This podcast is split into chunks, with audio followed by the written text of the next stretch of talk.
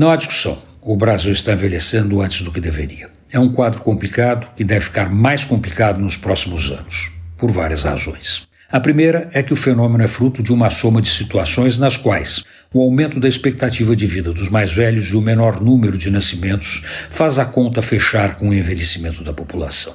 É a tempestade perfeita arrebentando o que falta arrebentar na Previdência Social brasileira.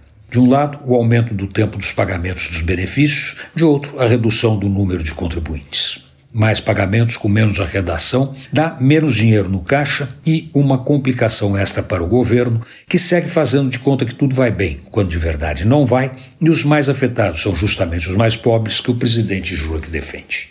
Durante muitos anos, era comum os pais cuidarem dos filhos enquanto estes eram moços e depois os filhos cuidarem dos pais quando eles envelheciam.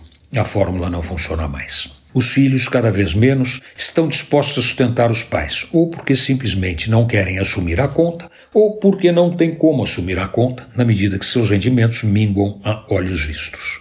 Isto quando não perdem o emprego e ficam sem dinheiro para as próprias despesas. É incrível, mas cada vez mais são os idosos que sustentam os jovens, por conta das distorções sociais e da realidade econômica nacional, e invariavelmente a aposentadoria dos pais ou mesmo dos avós que sustenta a vida dos filhos e dos netos. É um quadro muito ruim, até porque as aposentadorias brasileiras não são famosas pelo que pagam mensalmente. O duro é que não tem o que fazer.